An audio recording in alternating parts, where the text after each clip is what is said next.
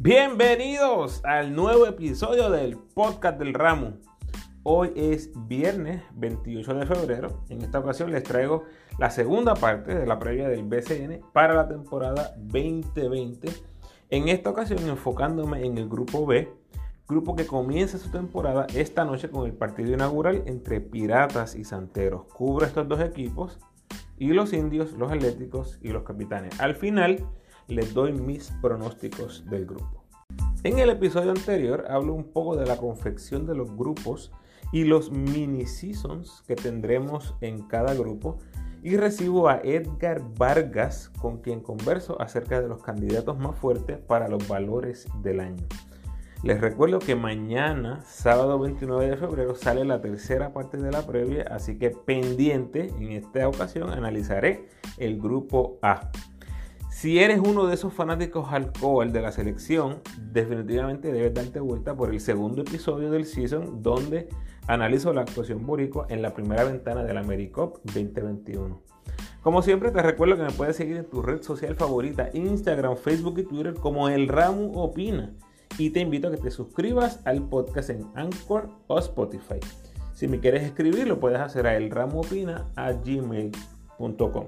Gracias por tu sintonía. Que disfrutes.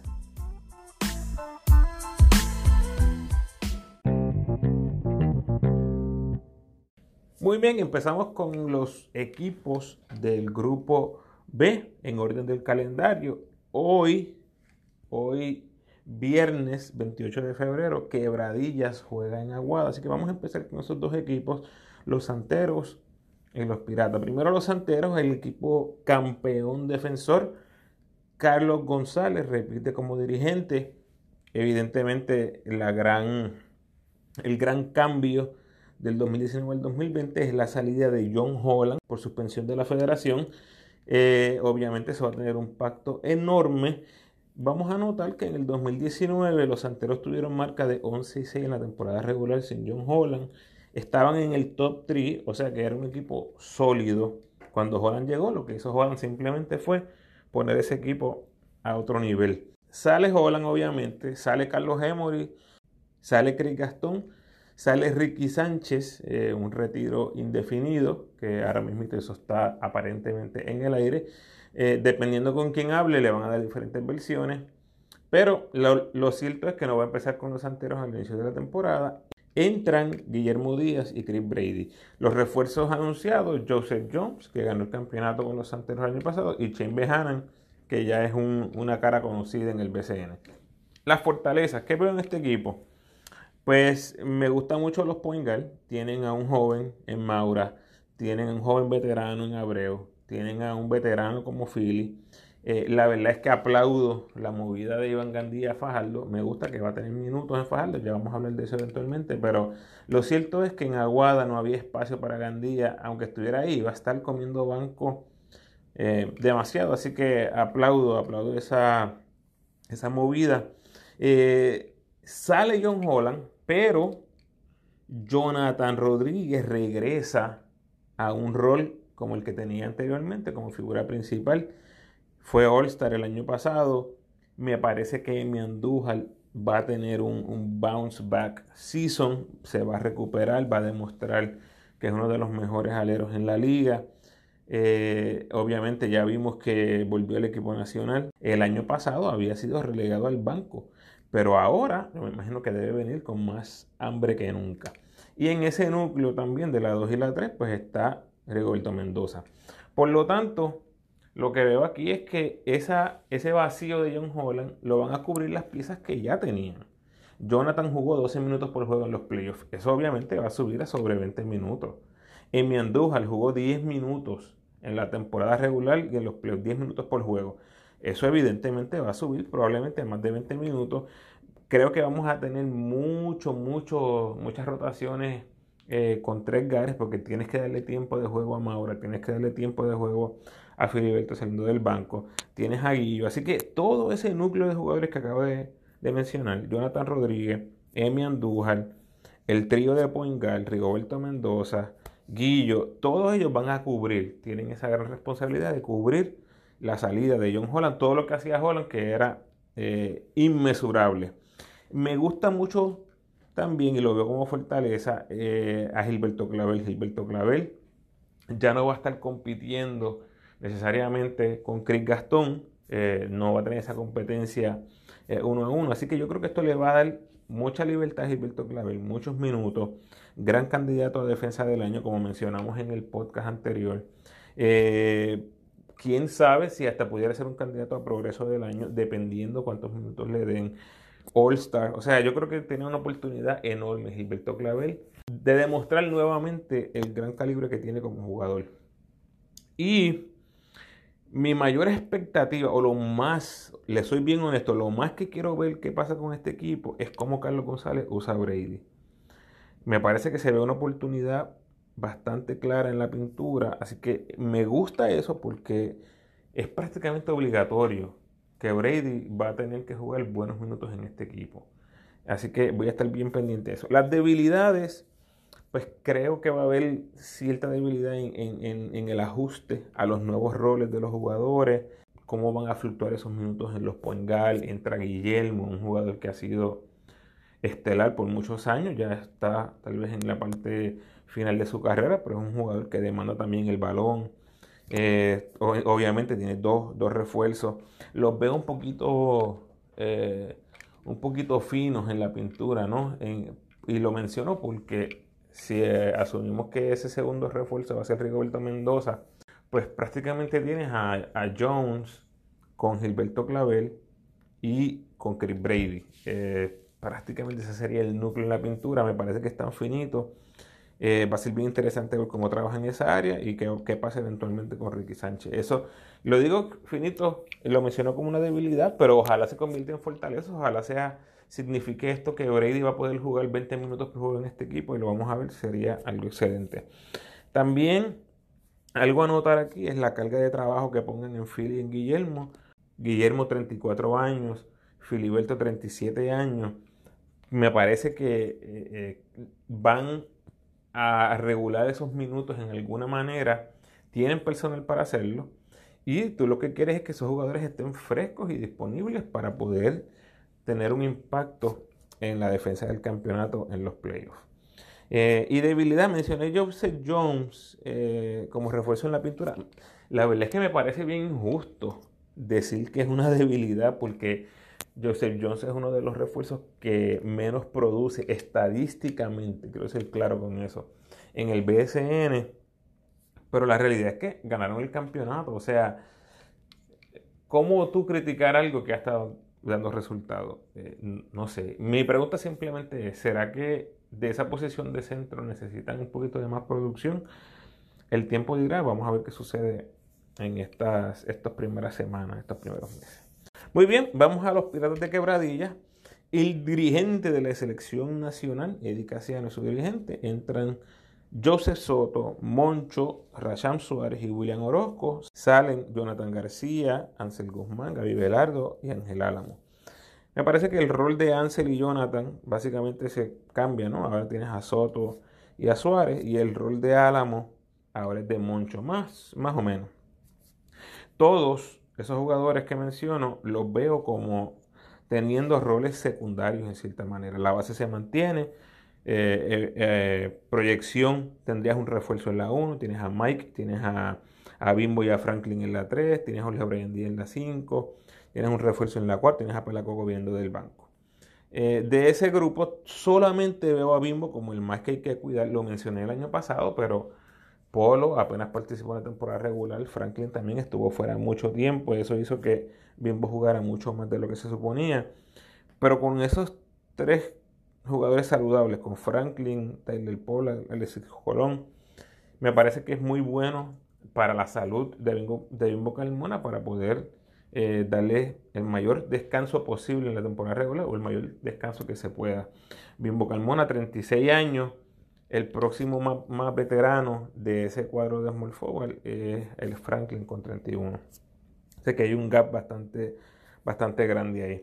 Ahora mismo los refuerzos que están comenzando son Lamar Patterson y Cody Clark. Jugadores bastante parecidos, ¿no? Jugadores que juegan la 2, la 3, son bien versátiles. En esta liga tienen el cuerpo para defender jugadores de la 2 a la 4 Patterson, un jugador que puede crear eh, del dribleo. Honestamente, no los veo a ninguno de los dos como figuras permanentes en el equipo. Me parece que esa posición del armador sigue siendo eh, para un refuerzo. Y de la misma forma, eventualmente tienes tantos small forward eh, nativos que no, no creo que haya mucho sentido tener, tener a, un refuerzo small forward. Así que yo, a proyección, yo veo a un point el refuerzo y a un power forward como refuerzo. Eso dejaría a, lo que yo considero, a lo que yo considero es el mejor banco de la liga, prácticamente guiados por cuatro jugadores del equipo nacional.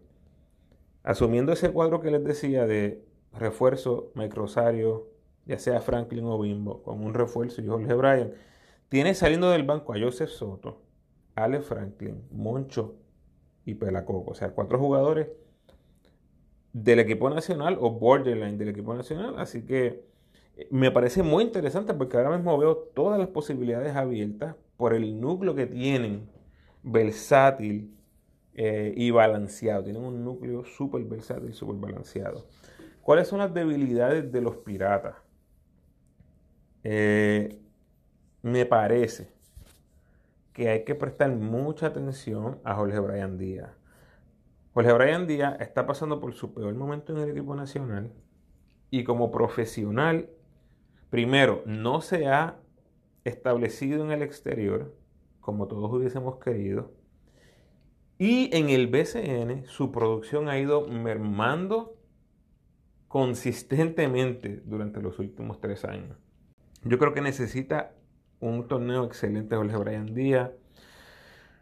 Eh, el, punto más bajo de estos últimos años que llegó Jorge Bryan fue en la semifinal ante Aguada, donde fue completa, absolutamente contenido, una producción eh, muy baja en esa serie. Así que yo, yo pienso que tiene que haber un cierto énfasis en ayudar a Jorge Bryan que tenga una buena temporada, que tenga una temporada de mayor producción que el año pasado. Si no es así, este pudiera ser eh, una, como decimos, ¿no? El, weak link de donde, donde ataquen a los, a los piratas y entonces eso dejaría con mucha responsabilidad por la Coco. Quién sabe si tengan que buscar entonces eventualmente un refuerzo en esa posición. No creo, creo que Jorge Bryan todavía tiene eh, las destrezas necesarias, el talento necesario para, para imponer su voluntad en la cancha, en las canchas del BCN, así que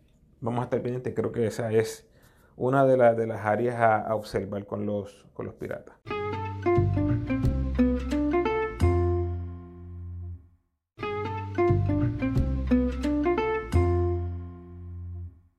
Bueno, los indios de Mayagüez, su dirigente Flor Meléndez, interesante, uno de los equipos más jóvenes del torneo, guiados por uno de los técnicos más experimentados en la historia de la liga.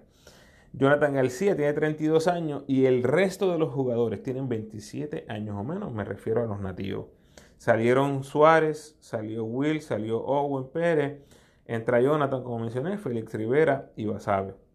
La fortaleza. Me parece que van a tratar de implementar la carrera eh, y una defensa bien aguerrida, como nos tiene acostumbrados los equipos de Flor. En muchas ocasiones me parece que vamos a ver preseos a cancha completa, preseos a media cancha. Tienen piernas jóvenes. Yo creo que eso tiene que ser una de las, de las estrategias de, este equipo. Otra fortaleza es que tienes a Justin Reyes, uno de los mejores two-way players en Puerto Rico. Eh, una versión joven tal vez de, lo que vimos en John Holland el año pasado. Ojalá veamos este año un brinco, un salto en producción de ese primer año, el segundo año. Ya conoce la liga, conoce los jugadores, conoce los árbitros, eh, conoce el estilo de juego. Así que yo esperaría un alza en producción de parte de, de Justin Reyes. Como mencioné en el podcast anterior, eh, me parece es mi candidato eh, principal para defensa del año. Así que, que, Justin siga construyendo, ¿verdad? Encima de lo que fue el 2019, que esas piezas alrededor de él se puedan acoplar a su juego, que lo vean como, como, una, como una figura principal, que es lo que debe ser. Después de ganar el novato del año, eh, yo creo que uno de los, de los algo que tuviera en su checklist debería ser el ganarle el progreso del año, indudablemente. Así que si eso sucede, sería excelente. Y también me gusta mucho que va a haber mucho, mucho tiempo de juego para jugadores como Jared Ruiz, que tuvo una gran campaña el año pasado. Y Dinero Mercurio, que demostró tener tiro a larga distancia, no fue tan consistente, pero con más tiempo de juego, pensaría que se puede convertir en una pieza clave en este equipo. Las debilidades, pues creo que es en la pintura, ¿no? Eh, no hay ningún tipo de historial con estos jugadores. Eh, Rivas, Basabe, Félix Rivera. Eh, son jugadores que sí han tenido sus minutos en el BCN, pero no han, no han producido en gran escala. O sea, eso es lo que me refiero cuando digo que no tienen el historial. Isaiah Manderson, que es parte de ese cuerpo nativo, eh, participó en los Panamericanos del año pasado y es el único realmente que dio eh, muestras de vida en el 2019 con esa serie que tuvo espectacular ante los Vaqueros en cuartos de final. Eh, tuvo una campaña fenomenal. Si pensamos que eventualmente este equipo va a tener a, a Brian Conklin, ¿no? Es lo que todos estamos pensando, que ese va a ser el jugador clave en la pintura con, con algún otro refuerzo. Este, pues dejaría a Manderson viniendo del banco. Ahora mismo van a comenzar con Brandon Ashley y Jeremy Tyler. Eh, Tyler ya, ya ha probado en, en la liga, pero no estoy seguro que esos sean los jugadores a largo plazo que van a tener los, los indios. Eh, otra debilidad es la inexperiencia, obviamente ya lo mencioné, uno de los equipos más jóvenes es algo que evidentemente les va a afectar en, en juegos cerrados. Ahí vamos a ver mucho la mano de Jonathan en, esos minutos finales, en los juegos que estén cerrados. Y yo creo que en cierta manera pues se va a notar la inexperiencia de estos jugadores en, eso, en esos momentos, dado a que tenemos otros equipos con tanta, con tanta experiencia. Y otra debilidad, los triples no han mostrado eh, dominio en esa área con las piezas que tienen. Fueron uno de los peores en el triple el año pasado, anotándolo y en porcentaje y en el 2020 no se nota que hicieron mucho para corregir esa área. Trajeron a Jonathan, que tuvo una buena campaña el año pasado en el triple, pero él no es un jugador de, un tirador de volumen. Así que yo creo que esa aparentemente en el papel va a ser una, una de las debilidades del equipo que van a tener que contrarrestar con juego en carrera, con defensa, como ya mencioné. Muy bien, después tenemos a los Atléticos de San Germán su dirigente David Rosario. Yo creo que es uno de los, uno de los equipos con, más expectativas y con más preguntas que tenemos. Sale Guillermo, sale Orozco, sale Galindo, sale Butler y sale Brady, que no jugó el año pasado. Entran Jadel, Gastón, Burgos y Philip Wheeler, un novato que va a cumplir 18 años en medio de la temporada en abril. Los invito, si no lo han hecho, a que escuchen el podcast anterior donde hablo de los novatos con Edgar Vargas. Del minuto 16.54 eh, en adelante, más, más o menos ahí empezamos a hablar de los, de los novatos. Así que, por favor, eh, si no han escuchado lo que dijimos de Philip Wheeler, eh, dele pausa ahora mismo a este podcast, vaya a ese episodio para que escuche lo que hablamos de los novatos, bien interesante. Vamos a ver cómo, cómo utilizan a Philip Wheeler uno de los novatos de mayor expectativa en el BCN. Pero la pregunta principal aquí, o las preguntas principales es Gary Brown, Isaac Sosa y Piñeiro. Gary, yo sé que siempre hay una, hay una fanaticada de los atléticos que me escuchan, así que aquí les va la info. Gary termina la temporada regular el 2 de mayo en Turquía. Actualmente está en sexto lugar. Si avanza a los playoffs, póngale más o menos que esté terminando o que esté llegando a Puerto Rico a finales de mayo, principios de junio, que es cuando termina la temporada regular. O sea que prácticamente es muy probable que Gary Brown se pierda toda la temporada regular. Y dependiendo hasta dónde llegue en los playoffs, quién sabe si se quede por allá para el repechaje, porque todos sabemos que tenemos el repechaje en Europa. Así que digamos que Gary termina finales de mayo. ¿Haría sentido venirse para acá una semana para después volver a incorporarse al equipo nacional Eh, y lo vio difícil. Ya lo ha hecho antes, ya lo ha hecho antes, tan pronto terminó. No recuerdo si fue el año pasado o el anterior, pero eh, vino yo creo que un día, dos días después que había terminado, con todo y el jet jugó. Eh, una cosa impresionante, la verdad, y puso unos números increíbles. Pero en esta ocasión, realmente, y él tiene un buen equipo en Turquía, así que si el equipo avanza, fanáticos de los Atléticos, vamos a olvidarnos de Gary por toda la temporada regular. Eh, es poco probable que venga. Ahora, Sosa debe estar terminando en Uruguay a mitad, finales de marzo aproximadamente. En el peor de los casos, llegaría a mitad de temporada. Ya he hablado con él personalmente y sí, el plan de él es, eh, tan pronto termine en Uruguay, va a estar llegando eh, con los Atléticos. Y Piñeiro termina temporada regular el 28 de marzo si viene, eh, va a ser bien parecido a Sosa, va a ser como a mitad de temporada. No he escuchado nada de los Atléticos, ni de la liga, ni del equipo nacional en cuanto a la posibilidad de que Piñeiro juegue en el BCN, pero vamos a estar bien pendientes. No sabemos si a lo mejor se quiera mantener compitiendo camino al, al repechaje, quiera mantenerse activo jugando un baloncesto competitivo en Puerto Rico y sea algo que eso lo mire ¿verdad? Desde, ese punto de vista. Eh, o a lo mejor decidía descansar, a lo mejor diga estoy cansado de la temporada del G voy a descansar para entonces prepararme y estar listo, descansado para lo que va a ser el compromiso del equipo nacional. Así que vamos a estar bien pendientes.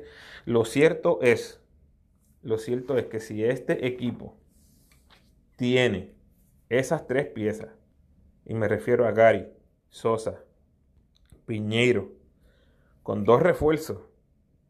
Dos refuerzos en la 4, en la 5 o un refuerzo 3-4 que se pueda combinar con Piñero serían eh, para mí claros favoritos para llegar a la final. Claros favoritos para llegar a la final, lo repito. Demasiado talento en ese cuadro regular y el banco es muy respetable. Tienes a Jade, tienes a Tejada, tienes a Onsi Branch, tienes a Bulgo, tienes a Gastón, tienes a Ayuso. O sea, me parece que Jadel es el mejor backup posible para Gary. En lo que llega Gary, tienen un jugador que fue probado el año pasado en Fajardo, que, fue un All-Star en la liga. Yo creo que indudablemente, con todas las piezas, eh, San Germán sería un equipo durísimo, durísimo en los playoffs. Y una fortaleza que también voy a mencionar es la fanaticada. O sea, la realidad es que cuando San Germán está metido, está metido de lleno con su equipo, está ese apoyo, esa cancha se transforma, se llena, se convierte en ese sexto hombre verdaderamente. Hay una presión adicional sobre los que van a jugar ahí. Así que de verdad que es una de las fanaticadas, uno de los equipos que yo siempre quiero que, el, que la fanaticada eh, disfrute, ¿verdad? Que el equipo sea bueno, competitivo para que la fanaticada disfrute. Las debilidades de los atléticos me parece que es cohesión, cohesión de grupo. Repiten muy pocos jugadores de la pasada edición. Van a estar incorporando jugadores nuevos a medida que pasa la temporada. Eso obviamente nunca es bueno. Ya lo vimos el año pasado, lo que pasó con Walter Hodge, y ya voy a hablar de los capitanes en el, en el siguiente. Pero mientras más temprano tú tengas todas tus piezas, mejor, mejor es. Fíjese cómo llegó Holland, llegó a ese equipo en, en, Aguada. El equipo estaba completo ya. Y llega Holland, lo que hace Holland es complementarse con ese equipo. Fue una pieza que llegó en mitad de temporada y tuvieron suficientes partidos. Además de que obviamente Holland es un gran talento. Pero tuvieron muchos partidos para aglutinarse. El año pasado se le hizo difícil a San Germán esa, esa cohesión con Gary Brown, este año pudiera volver a pasar lo mismo. Vamos a estar pendientes. Y otra debilidad es que el año pasado fueron de los peores equipos en la liga en rebote, en asistencia, en robo y en bloqueos en el 2019. Eso, gente, eso es mucho trabajo por delante. Esa es la realidad. Estas piezas nuevas tienen mucho, mucho trabajo por delante. Hablo del área Ayuso en el podcast que tuve con los clecas del deporte, donde nos enfocamos en el itinerario. Así que, de nuevo, todos los fanáticos que estén interesados en, escuchar un poquito más acerca del itinerario, les invito a que escuchen el podcast más reciente de los Clicas del Deporte, donde hablamos del itinerario del BCN.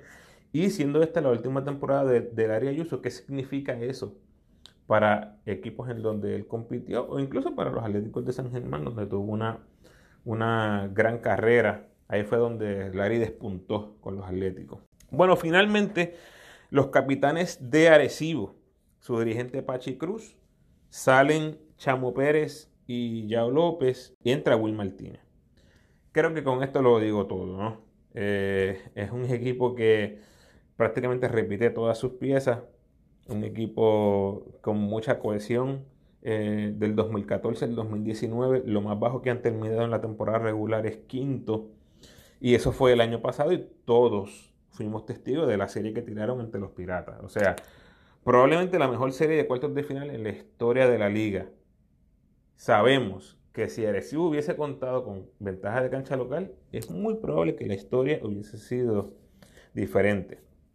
Sus refuerzos tienen el ONU, tienen a Aaron Harper, el ONU no está al 100%, dicho por su propia boca, y Harper es temporero. Así que tal vez tal vez es el, único equipo o el equipo con más incertidumbre en la posición de refuerzo ahora mismo en el BCN. La fortaleza, como mencioné, es la cohesión de grupo, la continuidad. Su bascol está, eh, está gordito. La verdad que tiene muchas piezas. Está Peposo, tienes a Walter Hodge, Jerrel de Jesús, Denis Clemente, Will Martínez, Raymond Cintrón, John Villegas, Vuelta, Tienes muchas piezas, muchos tiradores, muchos triples en ese, en ese grupo. Y otro jugador que me encanta muchísimo, que lo veo como una fortaleza, es Wilfredo Rodríguez. Un jugador sólido, contribuyente constante, tiene el tiro largo, ha, sido un tirador de bajo volumen, pero está guay por los 40% en triple. Eso es raro en el BCN. Tiene ese tiro ha perdido muy pocos juegos, o sea que es un jugador bien duradero, bien trabajador. Y creo que lo he dicho antes y lo vuelvo a repetir. Y quiero que me, quote me on this one, ¿ok? Guarda por ahí esta nota, este, esto que voy a decir. Wilfredo Rodríguez va a jugar en el equipo nacional en algún momento. Lo he dicho antes en algún momento, lo voy a repetir, lo voy a seguir repitiendo. Me encanta el juego de Wilfredo Rodríguez. Sí, yo sé que es bajito, yo sé que es 6'5, 6'6, sí. Yo sé que juega power forward. Tiene unas destrezas que son raras, ¿no? En, un jugador del equipo nacional de power forward que no lo tenemos necesariamente. Y Ricky tenía el tiro de tres, indudablemente, lo tenía. Pero había muchas otras áreas donde Ricky era deficiente. Me parece que Wilfredo Rodríguez, si se le da una oportunidad, y vuelvo y repito, hay muchas ventanas, hay muchos momentos para darle una oportunidad. Creo que en algún momento vamos a verlo. Yo no sé, a lo mejor va a ser centroamericano, a lo mejor va a ser panamericano, en alguna ventana. Wilfredo Rodríguez, a menos que no haya nada por ahí que yo no sepa de que hay algún mano negra o algo así como le dicen, yo creo que lo vamos a ver en el equipo nacional en algún momento. Estoy seguro. Así que lo veo como fortaleza. Debilidades será la entrada tardía de Walter Hodge o una debilidad como lo fue el año pasado. O sea, Walter Hodge tuvo una temporada regular desastrosa. Perdió algunos partidos incluso antes de la, temporada, de la postemporada. Y en la postemporada jugó bien, pero era evidente, era evidente que no, no pudieron estar en, su pico, ¿no? Como equipo. Así que planteo la pregunta, ¿será, ¿será una debilidad esta entrada tal día de vuelta el Hodge? Y la otra debilidad, eh, empezar con refuerzos que no están al 100% o no son, no están ni siquiera cerca a ser jugadores que están en los planes de, ese equipo. Eh, vamos a ver, el tiempo dirá, yo estoy seguro que si el comienzo es tumultuoso en, en la nave de los capitanes, eh, pues yo estoy casi seguro que vamos a ver un cambio de refuerzo bastante temprano. Si ellos producen, pues evidentemente no va a haber necesidad, pero si no producen, el equipo no encaja con estos refuerzos, eh, yo creo que es uno de los potenciales equipos que vamos a ver cambios de refuerzo eh, bien rápido, bien rápido. Bueno, mi pronóstico, mi pronóstico en base a lo que ya dije, tengo a los Piratas ganando este grupo B. Tengo a los Santeros y Capitanes, lo veo bien cerca.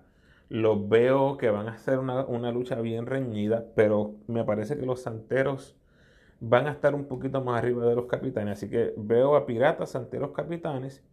Y entre Atléticos e Indios, me voy a tirar con los Atléticos, eh, partiendo de la premisa que Sosa va a estar con ese equipo y que todavía el equipo de los Indios está muy joven, está muy joven.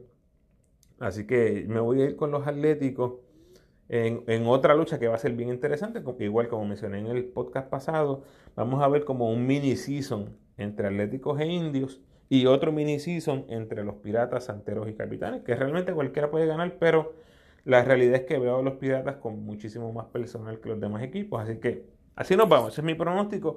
Por favor, déjame saber en los comentarios cuál es tu pronóstico, el mío, Piratas, Santeros, Capitanes, Atléticos e Indios en ese orden.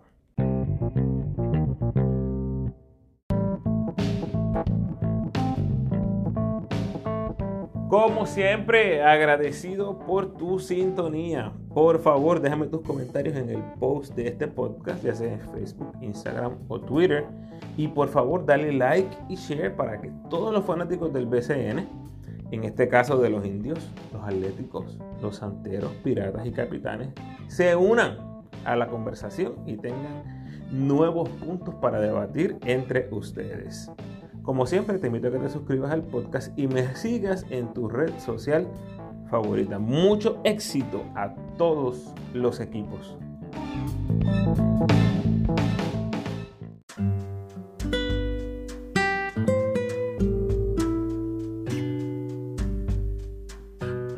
El pensamiento de hoy.